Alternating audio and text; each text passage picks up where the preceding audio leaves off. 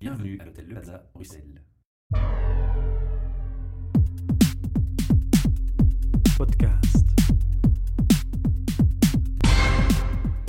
Bienvenue pour un nouvel enregistrement de nos podcasts depuis l'hôtel Le Plaza, Bruxelles, qui, comme chaque mois, nous accueille. Ce soir, enregistrement et Char Meetup, et devant moi, j'ai le plaisir de retrouver une personne qui est déjà venue à notre micro, Fred Colantonio. Merci. Salut, bonjour. Alors, nous avions parlé à l'époque de ton ouvrage qui s'appelait L'attitude des héros. Inspiration, oui, c'était le voilà, premier C'était volume. le volet inspiration. Et là, tu te dévoiles déjà la suite, puisque tu parles du, du premier volume. On n'avait peut-être peut pas précisé dans le premier épisode qu'il y aurait une trilogie, mais c'en était pourtant bien une. C'est ça, oui. Et par contre, nous avions dit que tu étais le bienvenu au micro quand tu le souhaitais pour euh, la suite. Et donc, voilà, c'est ce qu'on va faire aujourd'hui. Alors, cette suite, en fait, elle est parue maintenant, Oui, tout à fait. et elle se nomme Action. Alors là, on est dans la partie. Donc, il y avait l'inspiration. Oui. On est la, par- la partie mise en pratique. C'est ça, on est dans la partie où, où on se bouge. hein. Le, sous- le sous-titre d'inspiration, c'était votre attitude gagnante à aspirer des plus grands. Donc c'était comment on peut, au départ de personnalité hors du commun, identifier des modèles de réussite et se les approprier. Mais je dirais que c'était une version qui restait intellectuelle, quoi. Donc c'était euh, comment je peux aller identifier des principes de réussite et me dire, bah tiens, ça correspond à des éléments de ma vie personnelle, professionnelle. Suis, donc, je- suis l'exemple, c'était vo- voilà, peut-être possible d'être pris un peu facile. Suis l'exemple, tout simplement. Voilà, c'est ça. C'était, Voilà. Ici, euh, on va aller un peu plus loin. euh, voilà des exemples à suivre et Mhm. regarder à quel point vous pouvez être proche finalement de ces personnalités dont a priori on aurait pu croire que c'était c'était pas le cas. C'est la prise de conscience, pardon de t'interrompre. C'est une vraie prise de conscience d'abord que tu, que tu mettais en éveil. On invite les auditeurs à réécouter le premier épisode pour remettre euh, toutes les idées euh, bien claires euh, avant d'écouter peut-être celui-ci d'ailleurs. Tout à fait.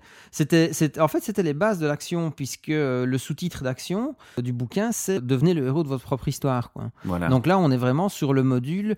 On, on a eu une, euh, on a eu le coup de boost qui est venu de l'inspiration, et c'est comment on fait maintenant, pratiquement, pour, pour y aller, quoi, pour foncer, pour démarrer et pour relever ces, ces défis les plus ambitieux. Je dirais que c'est la partie justement la plus intéressante. Alors avant d'aller dans le détail dans cette partie, puisqu'on a annoncé que c'était une trilogie cette fois de façon euh, bien claire, Oui. la troisième, le troisième volet sera. Donc après inspiration et action, je suis sur l'écriture de signification. Mhm. qui est le, dernier volet et qui euh, aura pour sous-titre Trouver ce qui vous anime. Et donc là, on est plus sur la, réponse aux questions euh, pourquoi on a intérêt à faire les choses, qu'est-ce qui fondamentalement nous motive et qu'est-ce qui fait qu'une vie peut être considérée comme, euh, comme réussie?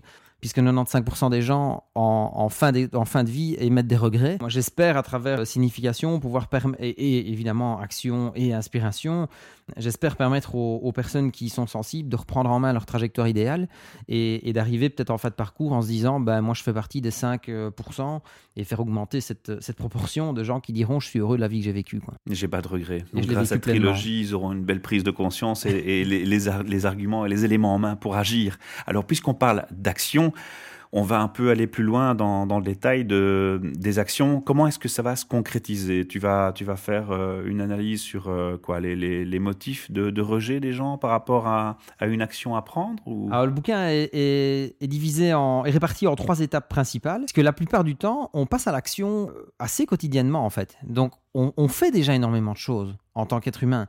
Le La tout, c'est plupart- de le mettre cohérent dans un objectif. Exact. La plupart du temps, je trouve que la, difficulté principale, en fait, c'est de se préparer à l'action. Et donc, c'est de déterminer ce qu'on a envie d'atteindre et, ce qui nous tient vraiment à cœur. Ça veut dire que ça va déjà permettre à certaines personnes de réordonnancer en quelque sorte leurs priorités. Quoi. En se disant, OK, avec ce bouquin, avec le, bouquin est donc toujours une suite d'un cycle de conférences. hein. Et les conférences actions l'ont démontré. Quoi. Énormément de gens profitent de la conférence pour se dire qu'est-ce qui est important pour moi et comment est-ce que je vais préparer le terrain pour passer à l'action sur ce qui compte pour moi. Donc la première partie du bouquin, elle est fondamentale puisqu'on se prépare à l'action. Donc on se dit, ok, à quoi est-ce que je dois être attentif? Quel état d'esprit je dois adopter? Quelle attitude je dois avoir? Puisque c'est l'attitude des héros Se poser les bonnes pour questions. pouvoir passer à Mhm. l'action. La deuxième partie du, du bouquin est consacrée aux principes de l'action proprement dite. Les principes de l'action, ils sont simples en fait. C'est que je démonte cinq excuses principales qui empêchent la plupart des gens de passer à l'action. Et la troisième partie du bouquin est consacrée aux défis. Puisque, aussi bien dans les conférences que dans le bouquin, les gens reçoivent un bracelet qu'ils sont invités à mettre au poignet. Et le bracelet symbolise un engagement qu'ils prennent vis-à-vis d'eux-mêmes à relever un défi. Donc le bracelet sert de d'outil de rappel, si tu veux, Mhm. qui permet de se dire, OK, j'ai un engagement, j'ai fixé un, un défi et je me suis engagé à le relever. quoi. D'accord, donc si je te comprends bien, ils viennent à la conférence et directement, dès qu'ils arrivent, on leur propose de mettre un bracelet, ils savent pas c'est quoi. Exact. Et ça va correspondre à un, un challenge, en fait. Oui, tout à fait. Et c'est la même chose avec le bouquin. Le, le bracelet est offert. Certaines personnes imaginent que c'est un marque-page au départ. Ça peut aussi servir à ça. Mais en fait, en cours de lecture, ils sont invités à mettre le bracelet au, poignet et à se dire OK, ce bracelet, c'est un engagement que je prends vis-à-vis de moi-même sur un défi que je me fixe, Mhm. puisqu'il est évident que je, je n'impose rien. Donc, je, je donne le, le- le canevas général, les grandes lignes. Et puis j'invite les gens à se fixer un, un défi qui sont amenés, un premier défi qui sont amenés à réaliser dans les trois heures. Ah, un défi dans les trois heures, ça veut dire que ça doit être euh, réalisable. Oui, exact. Tu mets, c'est intéressant que tu dises que ça doit être réalisable, puisque dans, les, dans la manière de fixer les défis, si tu veux, j'ai identifié sept points qui sont assez fondamentaux pour qu'on parle vraiment d'un défi et pour que ça soit ni visé spécialement trop haut, ni visé trop bas et que ça soit trop facile à, à accomplir. Et dans, le, dans les sept points, il y en a un qui est justement transformer ce que les objectifs SMART qualifient de réaliste. Plutôt que les objectifs SMART, euh, moi j'ai préféré utiliser la notion défi qui Mhm. je trouvais déjà a, a déjà un caractère un peu plus excitant. Un côté Euh, challenge. euh, Le côté challenge, effectivement, ça met un- ça met un peu euh, un peu de jeu aussi dans le dans l'histoire, dans l'aventure. Et au niveau des, des défis, justement, dans les critères d'évaluation, plutôt que de parler d'objectifs smart, moi je parle de défis smarter.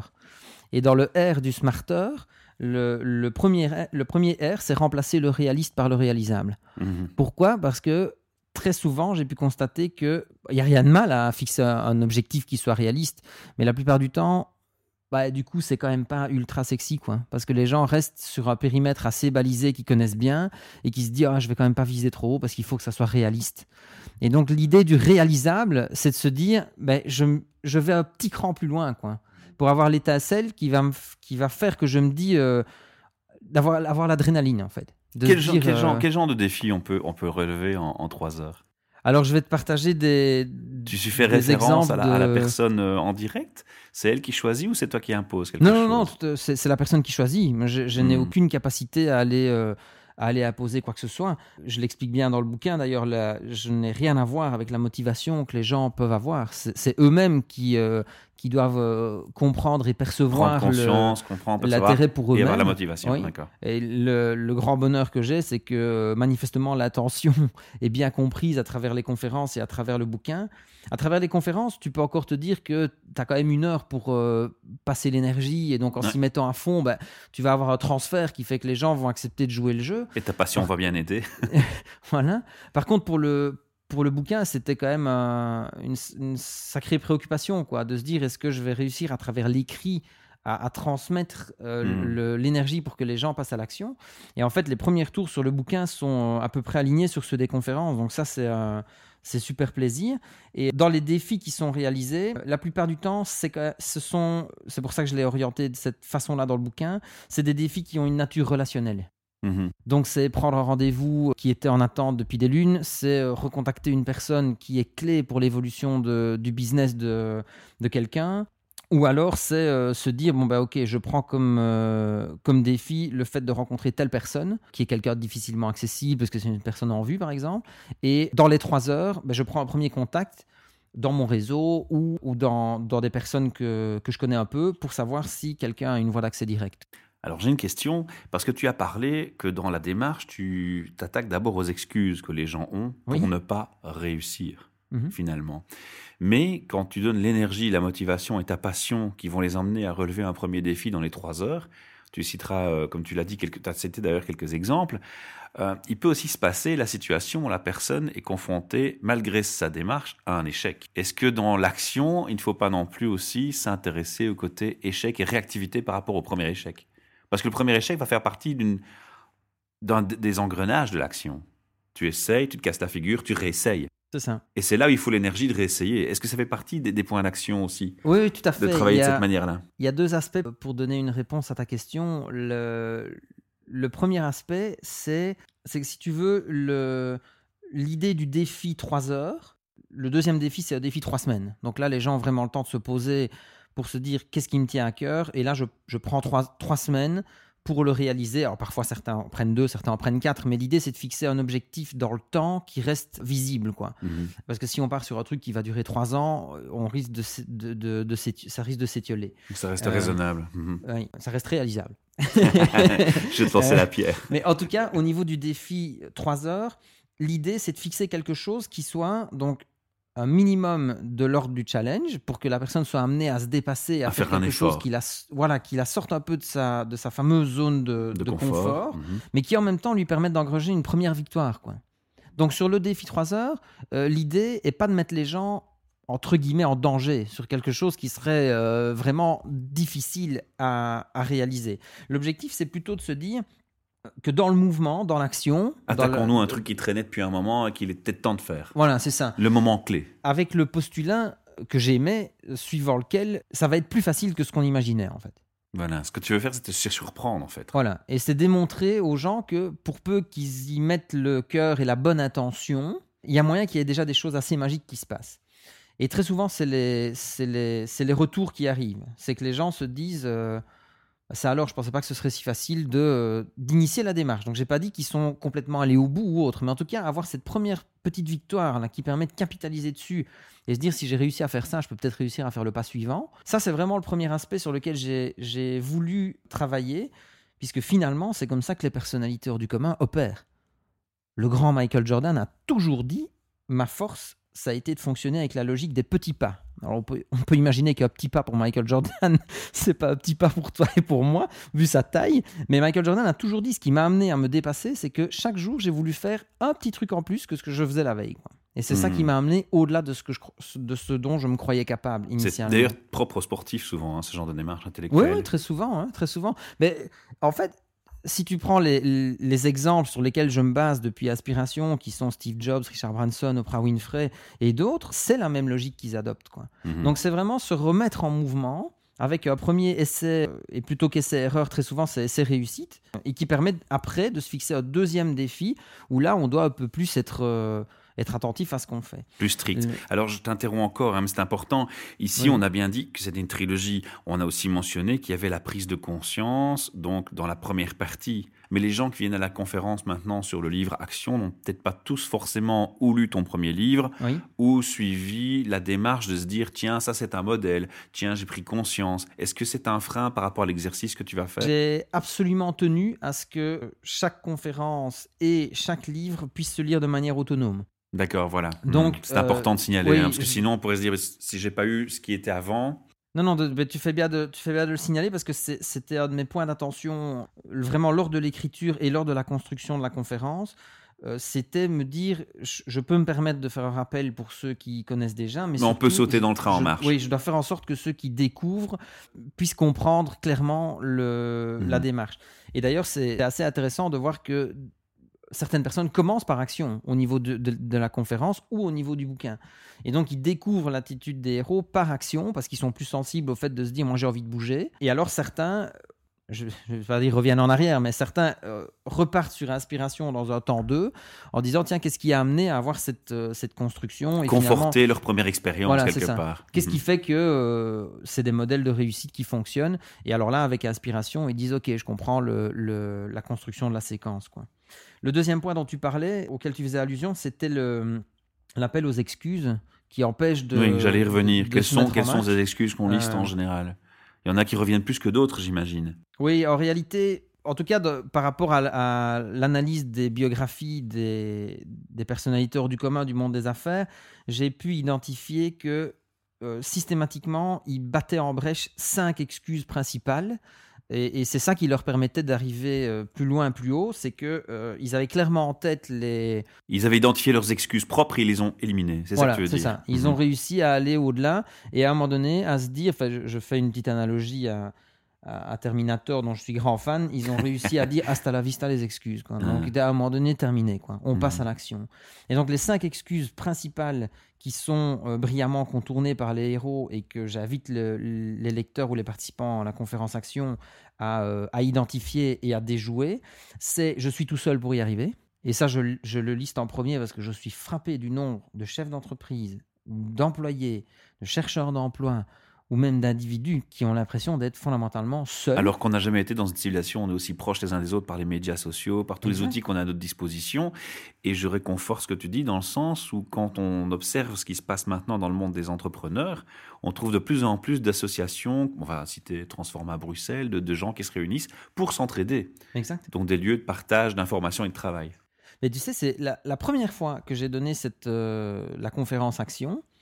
J'ai quelqu'un qui est venu me trouver avant en me disant J'aimerais vraiment bien vous parler après la conférence. Alors, Je Mhm. lui dis déjà, on doit se tutoyer parce que sinon ce sera beaucoup plus Ça va être compliqué. difficile. Euh, je dis Mais volontiers, on peut se parler après la conférence. Et elle me dit Parce que euh, moi je démarre et non, je suis toute seule. Et je dis bah, à la conférence, on en reparle après. Parce que de fait, et c'était une conférence, il y avait 450 personnes. Et donc je lui ai dit, mathématiquement, c'est- pas possible d'être toute seule, quoi. Et le, le bracelet peut servir à ça comme prétexte. J'ai déjà eu des retours de gens qui, à l'étranger, me disent, j'ai notamment une personne qui m'a dit, j'étais euh, en Corse et j'ai vu une personne qui avait un bracelet qui ressemblait au bracelet de l'attitude des héros. Je suis allé la trouver et elle dit, j'ai noué le contact, quoi. Parce qu'effectivement, c'était un bracelet et effectivement, c'est quelqu'un qui avait suivi la conférence, quoi. Il fallait le point, l'élément Voilà, déclencheur. c'est un prétexte pour faire sauter cette excuse du je suis tout seul pour y arriver. Donc la bonne, le bon principe d'action corollaire, c'est entourez-vous. Mhm. Et donc là, je prends le temps d'expliquer ce que ça signifie de s'entourer. Mais pas s'entourer n'importe comment non plus. Voilà, exact. Et j'explique comment les, les, les gens qui veulent réussir peuvent trouver les bonnes personnes euh, pour y arriver. Et là, de nouveau, je m'inspire de, des enseignements que Steve Jobs ou Richard Branson apportent. Le, deuxième grand obstacle à l'action qu'on fait sauter avec le bouquin, c'est le, fameux j'aurais dû le faire avant, c'est trop tard, ou alors je le ferai demain. La notion de décalage de temps. Oui, voilà, c'est euh, soit on reporte, euh, soit euh, on se dit que le train est déjà passé en fait. Ça, c'est l'excuse qui évite de se mettre en confrontation. Oui, tout à fait. C'est le, le- le principe corollaire qui va avec, la manière dont on contrebalance ça, c'est apprendre à vivre dans le présent. Et euh, de fait, on a énormément d'outils assez euh, sympathiques et magnifiques en, en termes de technologie pour euh, être en contact avec les autres. Mais c'est vrai que en corollaire, c'est que c'est- ce sont des, des voies de distraction qui peuvent être assez importantes. Donc, l'idée C'est là qu'il faut une organisation, une structure et des outils Voilà. aussi pour euh, avoir un agenda qui tient la route et des choses comme C'est ça. pour ça qu'en étant préparé à l'action et en ayant un défi, on peut garder le cap et avoir en tête nos, nos priorités à réaliser, tout en ayant ces, euh, ces magnifiques opportunités d'être en contact avec les autres. Le troisième frein, le troisième obstacle à la- à l'action, c'est euh, le j'attends que. J'attends qu'on me propose, j'attends qu'on me parle, j'attends qu'on me dise merci, j'attends qu'on me, qu'on m'augmente, j'attends qu'on vienne me chercher, j'attends qu'on m'appelle. C'est un peu l'excuse, ça tombe du ciel. Oui, c'est, en fait Steve Jobs a été très très clair là-dessus euh, dans une interview qu'il a donnée dans les années 90. Il a dit en fait, dès le moment où j'ai compris que si je demandais, il y avait 90% de chances que ça passe, ma vie a changé. Et donc euh, il partage une anecdote quand il avait 14 ans, il a, il commençait à bidouiller au niveau électronique et euh, il a téléphoné au patron d'HP. Il était toujours dans le bottin à ce moment-là. Et donc il dit j'ai trouvé son j'ai trouvé son numéro de téléphone et je lui ai téléphoné en disant euh, je m'appelle Steve Jobs, euh, je suis en train de monter un truc là mais il me manque une pièce et je pense que chez HP vous l'avez. Et euh, le patron de, HP a, trouvé ça touchant et il lui a dit ouais passe un- passe passe un jour au bureau et on va te on va te donner la pièce pour que tu puisses monter ton ton, ton petit engin là. Euh, et tant qu'à faire, Steve Jobs, qui avait quand même pas mal de, de culot, lui a dit bah, Au fait, je, cher- je cherche un stage pour l'été aussi, donc euh, si vous avez une place pour moi, ça m'intéresse. et il dit qu'il se rappelle de cette, de cette expérience-là Mhm. en disant Depuis ce jour, je me suis dit que rien n'arriverait euh, si je ne demandais pas. Quoi. Donc j'avais toujours intérêt à poser la question. Et donc, ça, c'est le, le, le principe d'action qui va, euh, en- pour contrebalancer ce, ce prétexte-là, c'est euh, faire preuve de curiosité, quoi. Mhm. oser demander. L'avant-dernier principe euh, qui, qui doit être bien compris, c'est halte à l'excuse qui consiste à dire tout doit être parfait. Et on croise énormément d'entrepreneurs, énormément de, de, euh, de chefs d'entreprise, de décideurs, de leaders qui ont cet objectif de perfection. Mhm. Et j'ai remarqué en fait que contrairement à ce qu'on pourrait croire, chez les personnalités hors du commun, ils ont plutôt la culture de l'imperfection, pas de la médiocrité. Ils, sont allergiques à ce qui est médiocre. Mais par contre, ils sont toujours en quête du je peux faire mieux. Et donc, ils s'autorisent à démarrer assez vite en disant on sait que ce sera pas nickel, mais ça s'améliorera avec le temps. Et c'est comme ça qu'ils arrivent à innover très souvent. Sans compter qu'il y a une satisfaction supplémentaire quand on a amélioré quelque chose, on a un mérite et aussi on a une qualité visible à l'extérieur par rapport à ce qu'on améliore. Donc c'est un, un, élément qui vient faire le moteur dans la démarche d'action. Tout à fait. Bah, pour le dire en une phrase, il vaut mieux être efficace et imparfait que vouloir être parfait mais jamais prêt. Quoi. Voilà. Hein. Donc eux, ils y vont et ils savent qu'ils marqueront des points en cours de route. Le gros avantage, c'est que ça crée une espèce de dynamique un peu cyclique, comme tu le disais, parce que je vais faire une, première action courte à portée qui va fonctionner ou, ou qui peut-être ne fonctionnera pas comme prévu, mais, sur laquelle je sais que je vais pouvoir mhm. améliorer. Donc ça change fondamentalement la perception de l'échec, la démarche. puisqu'ils savent qu'ils sont en route, et donc ils se disent c'est ok, je l'intègre comme euh, un ingrédient fondamental de mon apprentissage pour faire mieux sur le coup d'après. Le dernier principe lié à l'action, il envoie valser l'excuse qui consiste à dire c'est trop difficile. Et donc c'est trop difficile. Tu retrouves, euh, tu retrouves ça spécifiquement chez les gens qui ont du mal à garder le cap en fait. Et donc qui au bout d'un temps se disent j'ai essayé, j'ai commencé quelque chose, mais j'abandonne un cours de route. Et donc là c'est vrai que c'est un, point des, des défis qui est crucial évidemment, puisque on peut abandonner. Ça c'est quelque chose que j'ai découvert à l'étude des personnalités hors du commun. Elles aussi, elles abandonnent.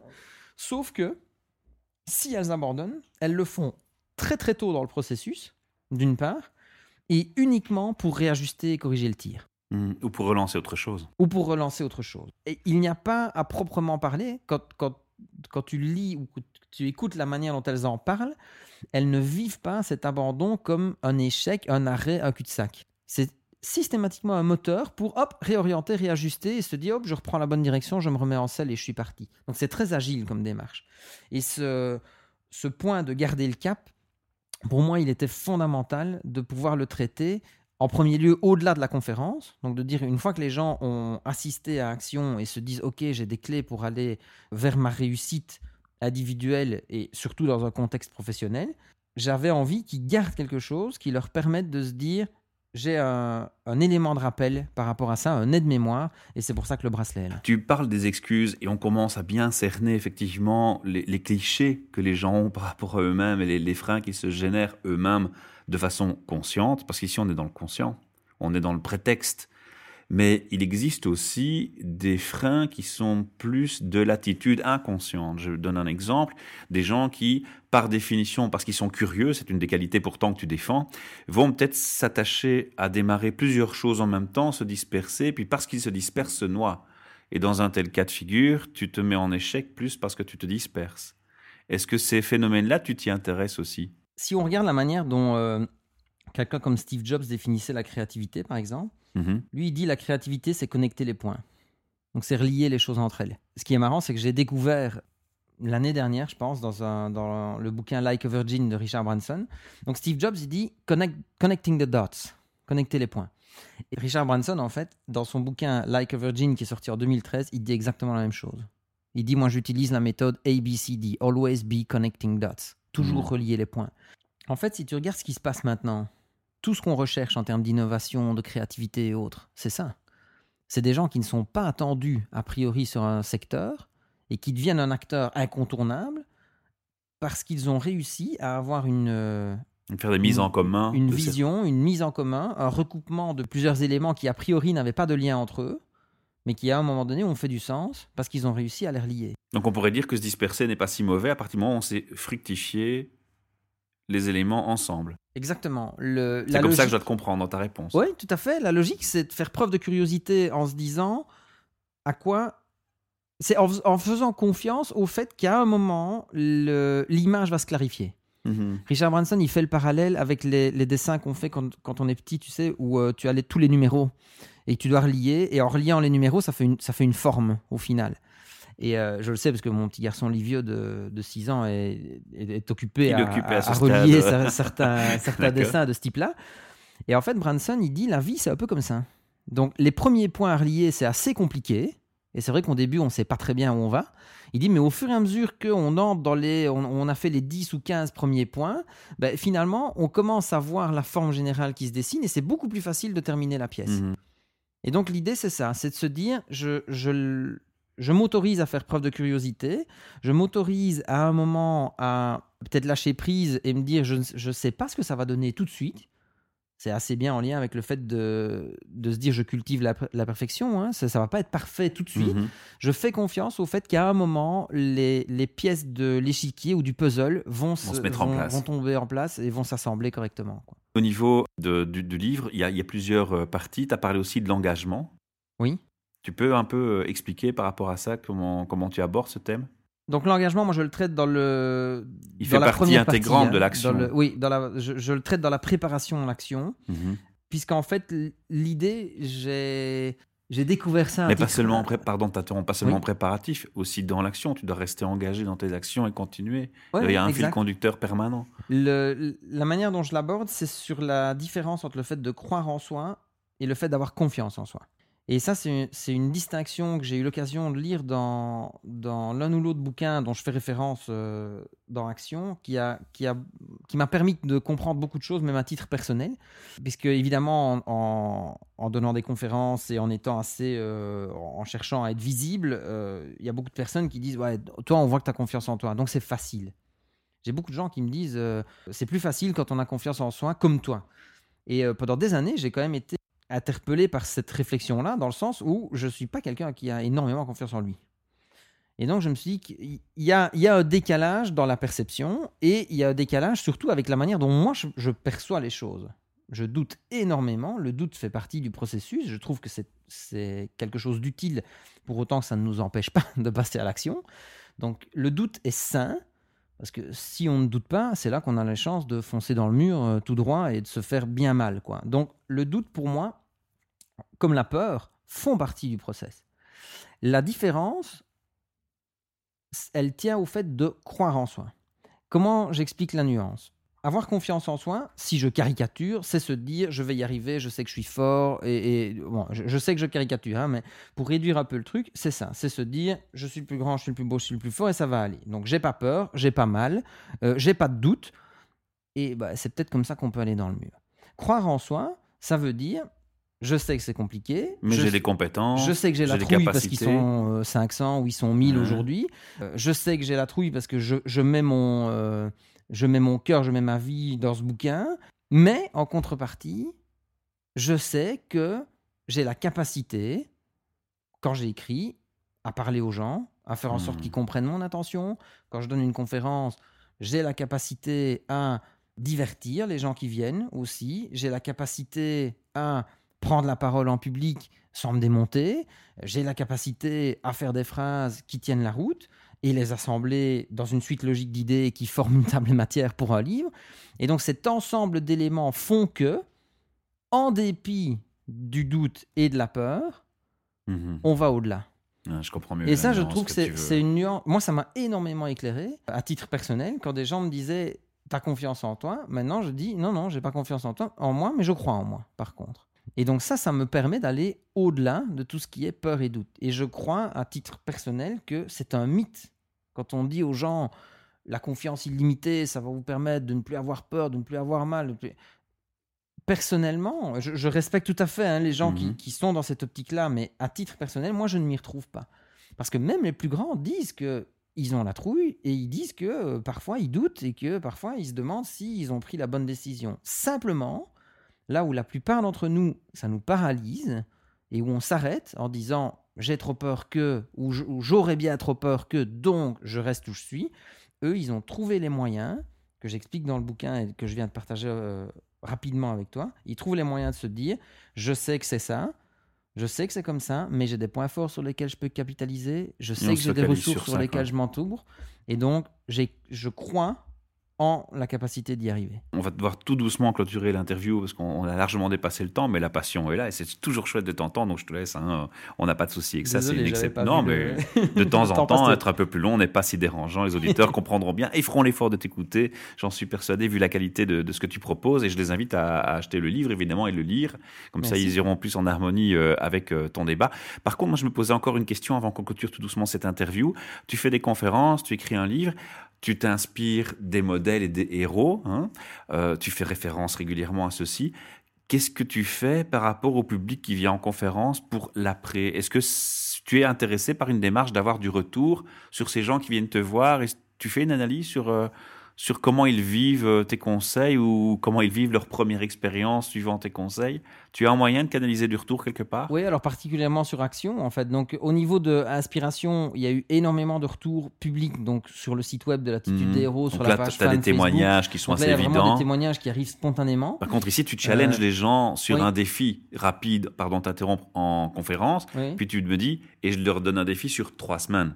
Mhm. Est-ce que là, tu, prends du retour Et comment? Alors là, il y a, deux possibilités d'avoir du. Enfin, il y, a, trois canaux principaux par lesquels les retours arrivent. Le premier, c'est le site web, puisque sur le site web www.latitudedeshéros.com, il y a une page défi sur, lesquels les gens, sur laquelle les gens peuvent aller poster le défi qu'ils s'engagent à réaliser. Ah oui, honnêtement, il, signale, voilà, je me suis donné ce défi. moi, je me suis donné tel objectif. Et ça, tu le dis euh, en conférence. C'est tel défi.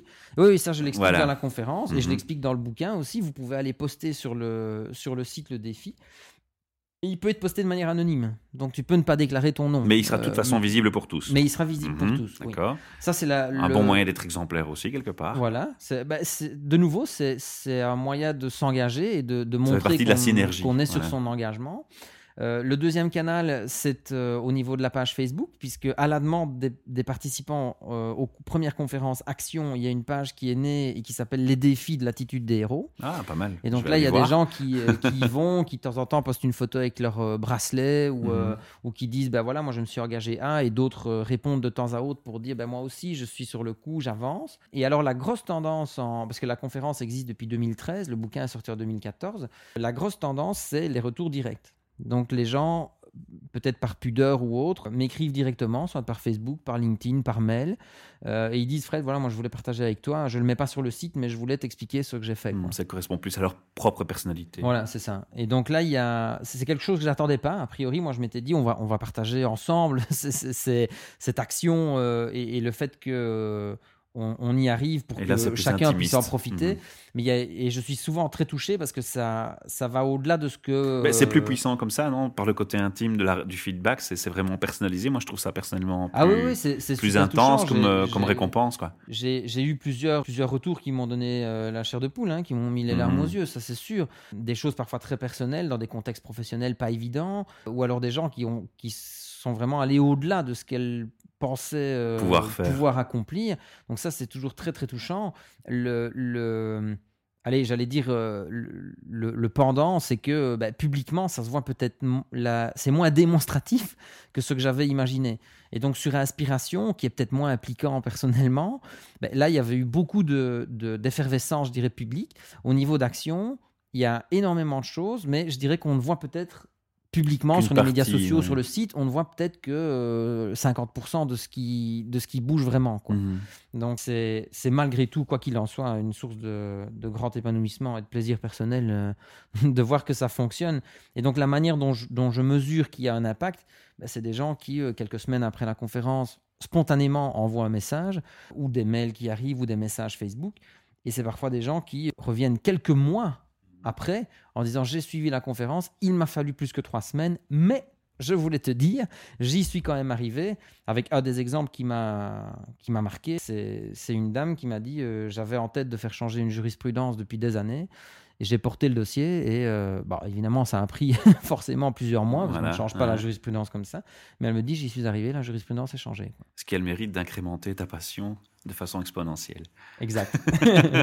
On l'entend bien au micro. C'est super, mettez toujours le bienvenu au micro. avant de, avant de complètement euh, stopper ici, on rappelle le troisième volet qui va suivre, donc de la signification, signification. Trouver ce qui vous anime, les raisons pour lesquelles on fait les choses. Et, là, tu, estimes que, tu, euh, que tu auras prévu euh, une sortie quand pour le Février 2015. Février 2015, voilà. Inspiration est sortie le 26 février 2013. Action est sortie le 26 février 2014. Je crois qu'a priori, il serait bon que Signification sorte le 26 février 2015. Et a priori, on va se retrouver au micro euh, dans les mois qui suivront la publication pour un petit débriefing. Ah, ça nous fera très plaisir. à bientôt, Fred. À bientôt. Bye.